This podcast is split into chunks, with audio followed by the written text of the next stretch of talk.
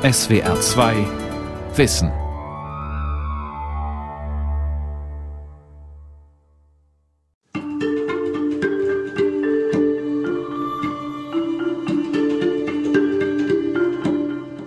Holzkohle, die wir bei uns in den Sortimenten im Supermarkt finden, beinhaltet nicht nur die einheimischen Arten, sondern zu 70 Prozent stammt diese aus dem Ausland. Und die Ergebnisse zeigen leider ganz eindeutig, dass knapp 40 Prozent falsch deklariert sind hinsichtlich ihrer Holzartenzusammensetzung. Bei diesem Test hat sich herausgestellt, dass auch FSC-zertifizierte Holzkohle teilweise Spuren von Tropenholz aufweisen oder von Holz aufweisen, die da eigentlich nicht drin sein sollten. Da kann man also auch nicht immer 100% sicher gehen. Also wir haben gerade hier das Griffbrett einer E-Gitarre aus der Serie Fender, das aus Rio Palisander hergestellt worden ist. Nach 1992 hätte man das nicht machen dürfen. Und das ist in dem Fall auch leider passiert und das wurde dann auch aufgeklärt und dann sogar strafrechtlich verfolgt. Also es gab eine Anzeige dagegen. Der Kampf gegen illegalen Holzhandel. Eine Sendung von Eva Wolk. Holz ist begehrt. Ob Terrassenböden, Gartenmöbel oder ganze Häuser, Grillkohle oder Instrumente, der Bedarf an diesem Rohstoff ist immens, der weltweite Handel damit ein riesiges Geschäft.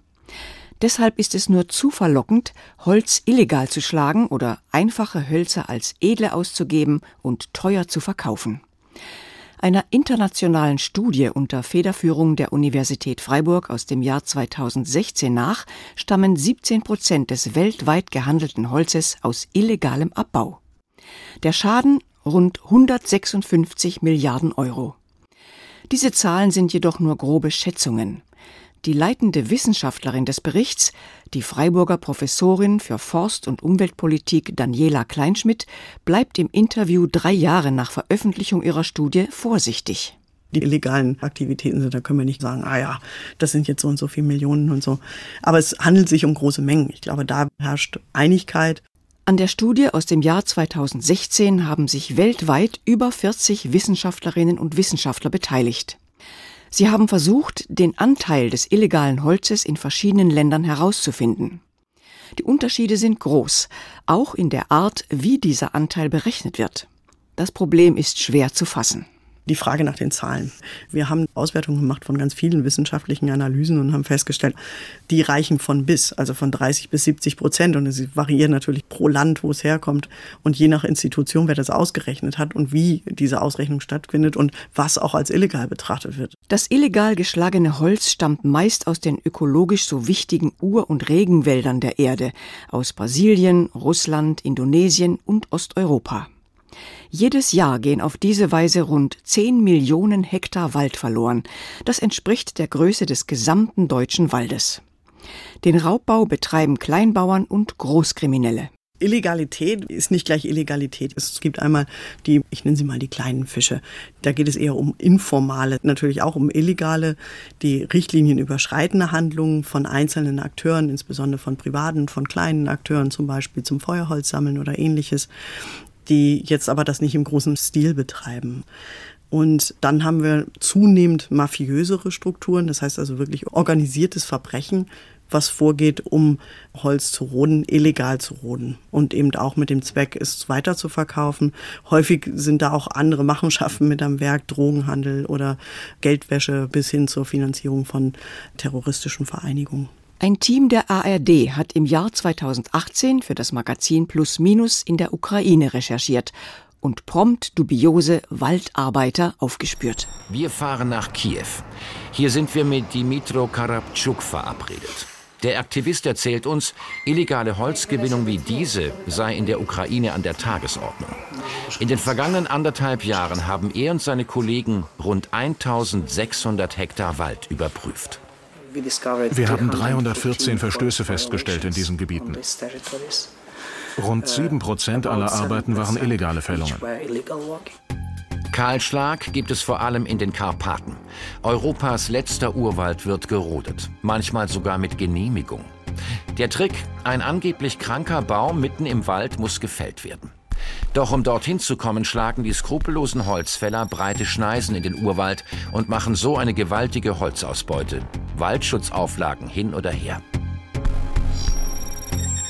Ziel des ukrainischen Holzes auch Deutschland, sagt Johannes Zahnen, Holzexperte beim WWF.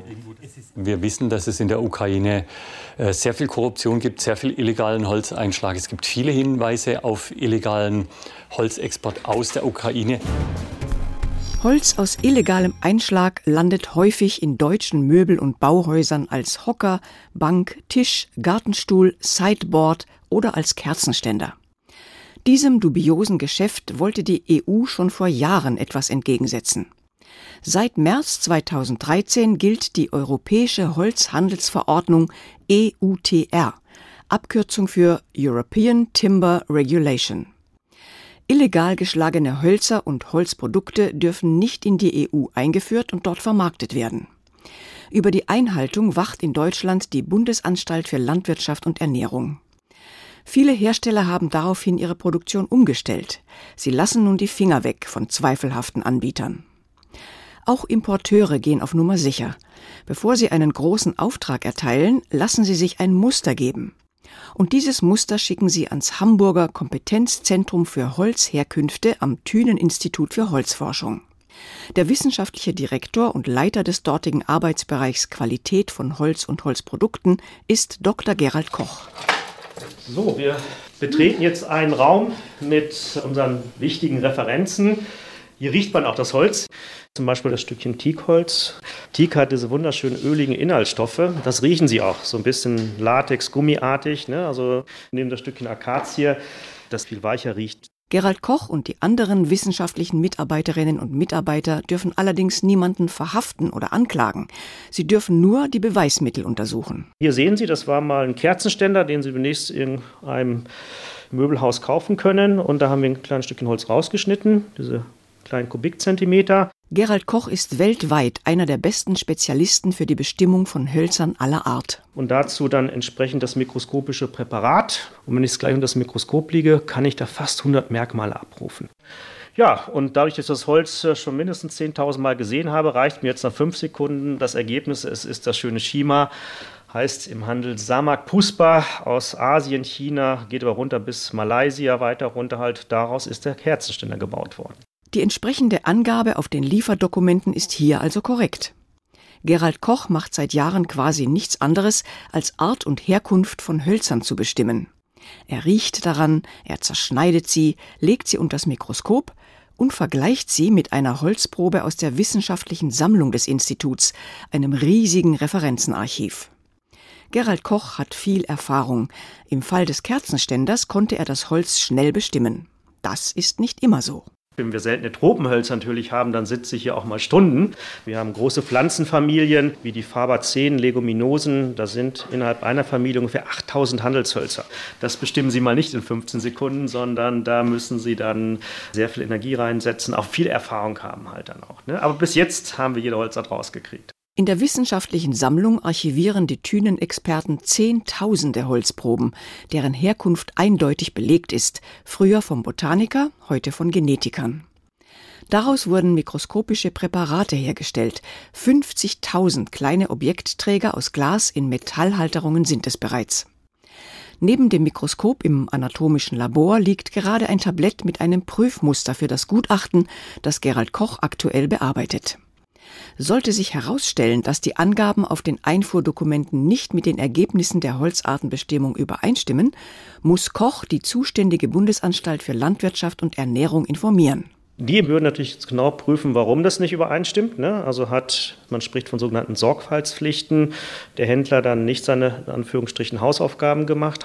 Und wenn rauskommt, dass gravierend verstoßen wurde, bewusst auch falsche Hölzer eingeführt worden sind, dann werden die natürlich aus dem Verkehr gezogen. Das Thünen Kompetenzzentrum für Holzherkünfte ist eine Einrichtung am Bundesforschungsinstitut. Es erhält seine Aufträge von vorsichtig gewordenen Händlern, aber auch von der Bundesanstalt für Landwirtschaft und Ernährung. Die schickt nämlich ihre eigenen Inspektoren in die Betriebe und lässt sie Holzproben und Muster nehmen. Auch die landen im Thünen-Institut auf dem Seziertisch von Gerald Koch und seinem Team. Immer geht es darum, ob die Angaben auf den Dokumenten stimmen. Stammt das Holz für den Möbelbauer wirklich aus einer zertifizierten Plantage? Wurde der Bilderrahmen aus China tatsächlich aus Akazienholz gefertigt? Was uns sehr große Kopfschmerzen macht, ist zum Beispiel das Sortiment der Gartenmöbel. Wenn Sie da jetzt eine Garnitur kaufen, der Tisch mit den vier Stühlen umherum, dann unterliegt der Tisch vollständig der EUTR, muss also geprüft werden, die Stühle aber nicht. Angeblich, so wie wir das gehört haben, soll es dann eine Lobby aus Italien gegeben haben, die wohl gesagt hat, unsere Stuhlindustrie ist so wichtig, deswegen müssen wir dann Ausnahmen bekommen. Das verärgert deutsche Importeure und Betriebe, die sich an das Gesetz aus dem Jahr 2013 halten. 75 bis 80 Prozent der Prüfaufträge, die die Thünenfahnder jedes Jahr abarbeiten, kommen von den Marktteilnehmern selbst, von Discountern, Möbelhäusern, Baumärkten. Besonders sorgfältig ist der Holzhandel, wenn es um den Artenschutz geht. Und wir haben zum Beispiel eine Holzart, den berühmten Rio Palisander, der schon 1992 in den höchsten Artenschutz gelistet wurde. Laut Washingtoner Artenschutzabkommen, englische Abkürzung CITES, darf der Rio Palisander, ein Rosenholz, seit 1992 nicht mehr geschlagen und verarbeitet werden.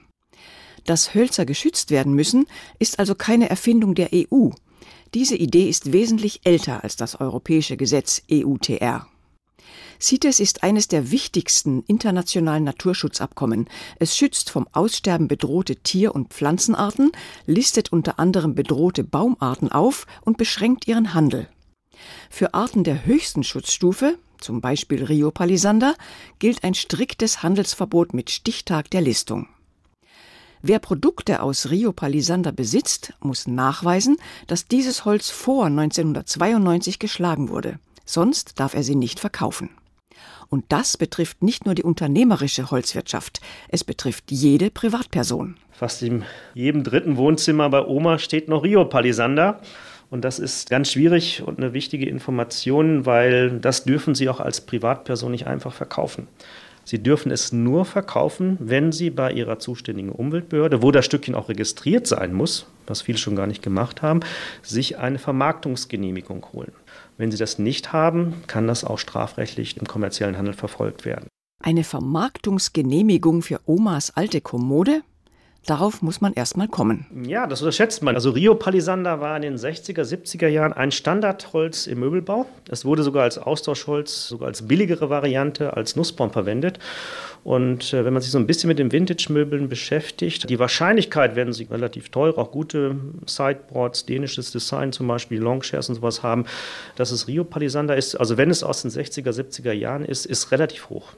Sie dürfen es natürlich immer verschenken, vererben, ist ihr Eigentum, aber sobald eine kommerzielle Absicht ist, und das machen ja viele, gerade bei den teuren Musikinstrumenten, da sollte man sich genau informieren.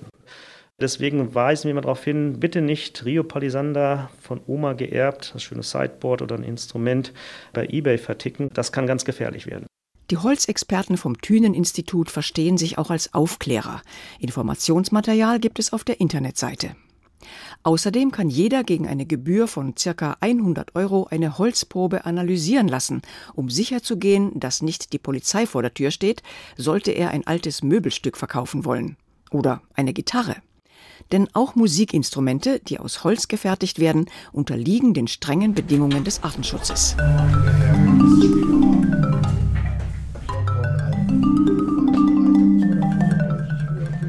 Guten Tag. Hallo, was kann ich helfen? Ich würde gerne eine Ukulele kaufen, ähm, also für den Hobbybereich. Im Karlsruher Gitarrengeschäft Zupfgeige stehen und hängen klassische und akustische Gitarren, Meistergitarren und eine bunte Vielzahl Ukulelen. Und die ist so unhandlich auf Reisen, ja. Okay. Äh, und deswegen dachte ich, ich versuche es mal mit einer Ukulele. Und habe ihre schönen Ukulelen gesehen im Schaufenster und ähm, ja, wollte mich mal beraten. Inhaber lassen. Matthias Adler führt einer Kundin eine Ukulele aus Holz vor. Das Instrument kommt aus Asien. Und wie Sie sehen können, ist eine Hülle noch dabei bei diesem Preis. Und auf der Rückseite vom Schild sehen Sie CITES-frei. CITES-frei heißt, alle verwendeten Hölzer, egal jetzt ob das das Griffbrett, der Hals oder der Korpus ist, unterliegen keiner Handelsbeschränkung. Die Kundin hat von dem Problem gehört. Sie hakt nach, ob sie bei der Ukulele sicher sein kann, dass kein illegales Holz verwendet wurde. Ich habe das schon gehört von Freunden von mir, die Gitarre spielen, also besser als ich, dass die verunsichert sind, wenn sie eine alte Gibson oder eine alte Fender haben, dass die womöglich konfisziert wird, wenn sie auf Reisen sind, weil es da irgendwelche neuen Bestimmungen gibt wegen illegalen Hölzern. Also mit der Ukulele hätte ich da jetzt kein Problem. Nee, das, was Sie wahrscheinlich jetzt ansprechen, ist, wir hatten ab dem 1.1.2017 eine Verschärfung, was den Holzhandel betrifft. Und für Zupfinstrumente wichtig ist der Palisander. Das ist der ostindische Palisander und der wurde häufig jetzt auch wie bei Ukulelen für das Griffbrett oder für den Steg verwendet. Alles, was vor diesem Datum gefertigt wurde, bestehen in der EU überhaupt keine Probleme, das können sie einfach besitzen. Matthias Adler hat sich in den vergangenen Jahren gründlich in das Thema Holz, Artenschutz und illegale Hölzer eingearbeitet. Gezwungenermaßen. Ich sage mal so, wir müssen uns mit Dingen beschäftigen, die eigentlich mit unserer Kernkompetenz leider nichts zu tun haben. Das ist auch ein großes Thema, weil das Beratungsgespräch macht sehr viel Spaß, der Rest eigentlich nicht. Wir sind in der Branche. Äh, die eh gucken muss, wo sie bleibt. Und in dem Moment, wo sie einen deutlicheren bürokratischen Mehraufwand zu, zu machen haben, geht es an ihre Ressourcen. Das ist ganz einfach. Für ihn und andere Gitarrenhändler gilt, die Übersicht behalten über Hölzer, die unter Artenschutz stehen, Belege archivieren, immer genau bei den Großhändlern nachfragen, ob ein Instrument nicht doch kleine Teile eines geschützten Holzes enthalten könnte. Grundsätzlich, Sie dürfen eigentlich alle Materialien verarbeiten. Sie müssen nur einen Nachweis führen, dass die Hölzer legal importiert wurden und dafür gibt es bestimmte Daten, weil nicht alle Hölzer zum gleichen Zeitpunkt in die entsprechende Schutzklasse aufgenommen wurden. Wir haben Hersteller im Ausland, im EU-Ausland, äh, in Spanien wurde das sehr viel großzügiger gehandhabt, in Holland, in Frankreich, also Deutschland war da wieder ganz vorne mit dabei mit Ordentlichkeit. Wir Deutschen hatten dann schon sehr viele Vorschriften. Als im Jahr 2016 ostindischer Palisander neu unter Schutz gestellt wurde, war die Branche besonders betroffen. Aus diesem Holz wurden bis dahin die meisten Griffbretter von Ukulelen und auch von Schülergitarren gefertigt. Viele Hersteller haben deshalb ihre Produktion umgestellt und verwenden nur Hölzer, die noch keinen Regulierungen unterliegen. Matthias Adler findet, dass es die Falschen trifft. Ich muss in dem Zusammenhang einfach nochmal darauf hinweisen, dass die ganze Möbelindustrie, die einen Großteil dieses geschützten Materials eigentlich verarbeitet oder jetzt in Asien im Möbelbau, im Bootsbau eigentlich dafür verantwortlich ist, dass diese ganzen Hölzer abgebaut sind. Da ist die Musikbranche ein ganz unbedeutender Teil. Man hat da ein Exempel statuiert und die Möbelindustrie hat sich damals freigekauft, indem sie sagt, wir können ja nicht jedes Tischbein deklarieren. Im Instrumentenbau müssen sie zwei Quadratzentimeter dokumentieren und 0,00 irgendwelche Grammzahlen angeben. Matthias Adler hofft, dass der Gesamtverband der Musikgeschäfte einige Lockerungen des bürokratischen Regelwerks erreicht. Die Lösung wäre, dass nicht der Händler, die Zupfgeige in Karlsruhe beispielsweise, für das fertige Instrument den Nachweis erbringen muss, sondern der Hersteller, beispielsweise in Asien, er das Instrument in die EU importieren will. Gut, ich kaufe die. Hier ist eine Tasche dabei. Ich hole Ihnen mal kurz die Tasche. Was kostet die denn überhaupt? Die Ukulele liegt bei 66 Euro und 50 Die Kundin hat sich für die Ukulele entschieden. Sie fragt Geschäftsinhaber Adler, ob sie auf Reisen immer den CITES-Beleg mitnehmen soll. Ich schreibe Ihnen jetzt hier auf dem Beleg die Ukulele, den Hersteller, das Modell dazu und unten drunter können Sie sehen, steht CITES frei. Das heißt, dieses Instrument unterliegt keinen Handelseinschränkungen. Dann sollte ich das immer mitnehmen, wenn ich unterwegs bin? Die Frage ist, wen würde das denn eigentlich interessieren?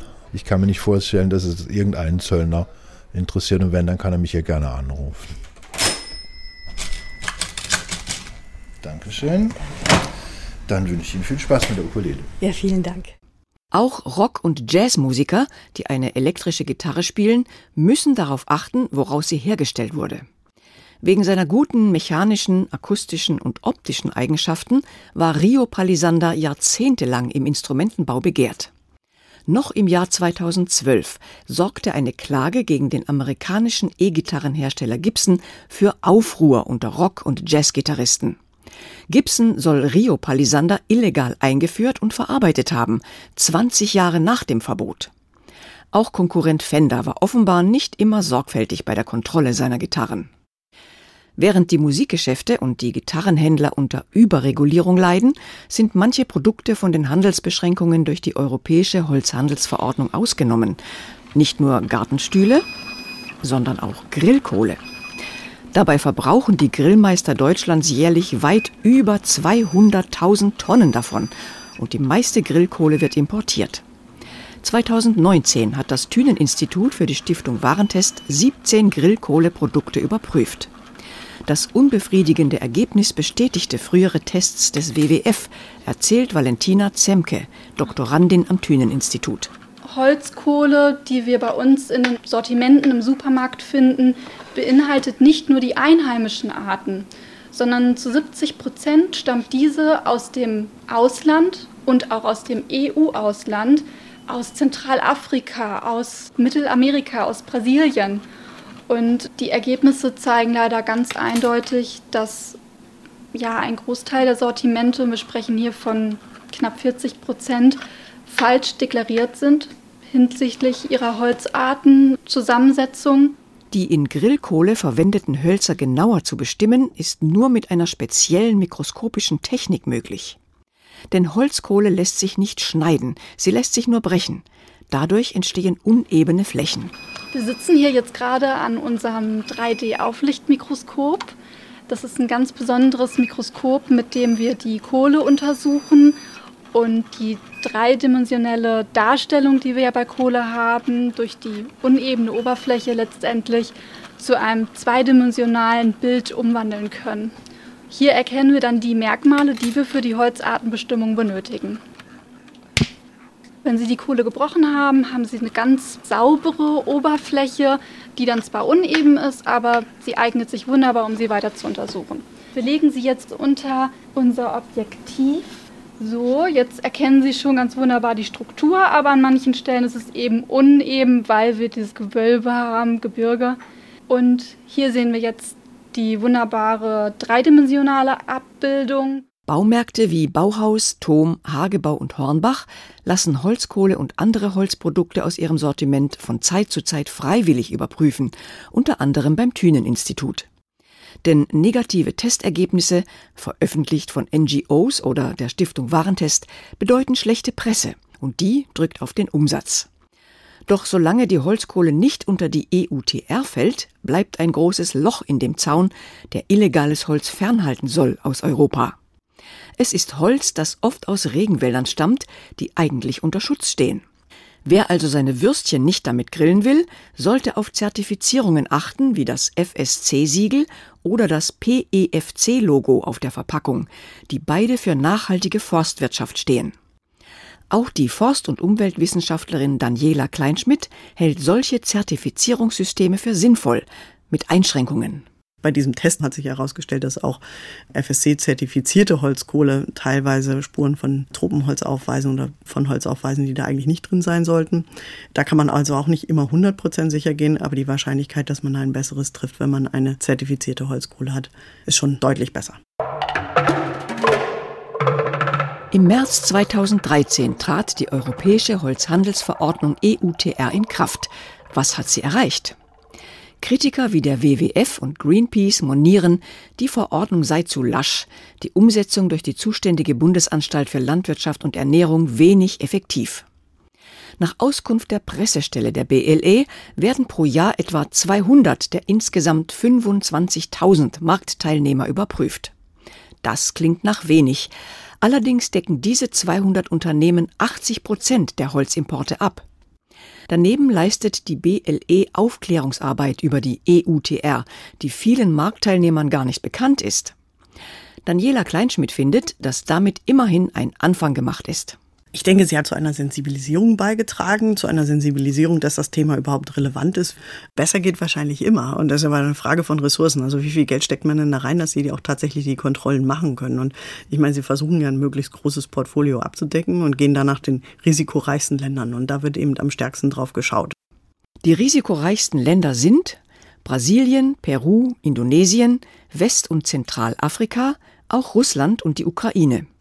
Hier wird das meiste illegale Holz geschlagen, das dann auf dem Weltmarkt landet und immer noch in der EU. Man muss sich überlegen, wie viele Container so an den Häfen einlaufen und wie viel man davon kontrollieren kann. Ich möchte damit sagen, dass wir es nicht überschätzen sollten, was dieses Instrument uns bietet, das EUTR. Weil wenn das Holz dann hier ankommt, in Europa und es ist illegal gehandeltes Holz und es wird auch festgestellt als illegal gehandeltes Holz, na dann ist es aber auch schon geschlagen, ja, also dann ist es schon zu spät. Auch vor Ort wird das illegal geschlagene Holz genutzt. Länder wie China benötigen schließlich große Mengen davon. Und deshalb hat China auch kein Interesse an strengen Kontrollen und Standards für nachhaltige Forstwirtschaft. Der Raubbau am Wald geht aber noch weiter. Diese Brandrodung zum Beispiel, wenn es um die Umnutzung geht in Agrarflächen, das ist etwas, was wir mit unserem Holzhandelsabkommen überhaupt nicht abdecken. Weil da geht es ja gar nicht um das Holz, sondern es geht darum, Landnutzung umzuändern. Daniela Kleinschmidt und ihre Kollegen vom Internationalen Verband der Forstlichen Forschungsanstalten stellten in ihrem Bericht 2016 fest, die bestehenden Gesetze und Regulierungen reichen nicht aus, um illegale Holzgewinnung und Vermarktung effektiv zu bekämpfen. Wenn wir als Europa einen Teil haben und sagen, oh, wir versuchen es relativ sicher zu machen mit unserem Holzhandelsabkommen, dann müsste man ja sich überlegen, was passiert denn, wenn es Holz dann woanders hingeht. Und das ist das, was man mit Holzwäsche bezeichnet. Es geht eben erst in ein anderes Land, bekommt dann einen Stempel und geht dann auf den europäischen Markt gemeinsam mit legal gehandeltem Holz. Und dann ist es nur noch ganz schwer zu unterscheiden. Das heißt also, wir bräuchten Standards, die überall gelten und nicht nur in einzelnen Regionen oder einzelnen Ländern. Aber in manchen Ländern ist die Korruption groß und damit auch die Gefahr, dass Zertifikate und Nachweise solcher Standards gefälscht werden. Dementsprechend können wir da mit dem EUTA nicht wirklich was bewirken. Also wir können versuchen für uns, für Europa eine weiße Weste zu haben, aber tatsächlich den globalen Holzhandel mit illegalem Holz werden wir damit nicht abschaffen können. Wenn man bedenkt, für welche Zwecke früher Tropenhölzer wirklich verbraten, verbraucht verwendet wurden, hat sich das also deutlich jetzt verbessert. Nach Meinung des Holzspezialisten Gerald Koch vom Hamburger Thüneninstitut zeigt die EUTR durchaus Wirkung. Wenn Sie aber nach Ost- oder Südeuropa gehen, sieht das leider ein bisschen anders aus. Und da haben wir auch wirklich intensive Diskussionen, dass sich Handelsbetriebe, die in Deutschland ansässig sind, muss man ehrlicherweise sagen, benachteiligt fühlen, weil sie hier einen hohen Prüfdruck haben. Und das ist auch ein großes Anliegen bei uns im Bereich der Bundesregierung zu sagen, also die Umsetzung muss in den EU-Staaten besser funktionieren. Die Klimakrise macht das Problem noch dringlicher. Die Weltgemeinschaft kann sich den unkontrollierten Verlust großer Waldflächen nicht leisten. Doch bisher ist weder ein übergreifendes internationales Abkommen gegen illegale Rodung in Sicht, noch eine international akzeptierte Definition, was genau unter illegalem Holzeinschlag zu verstehen ist.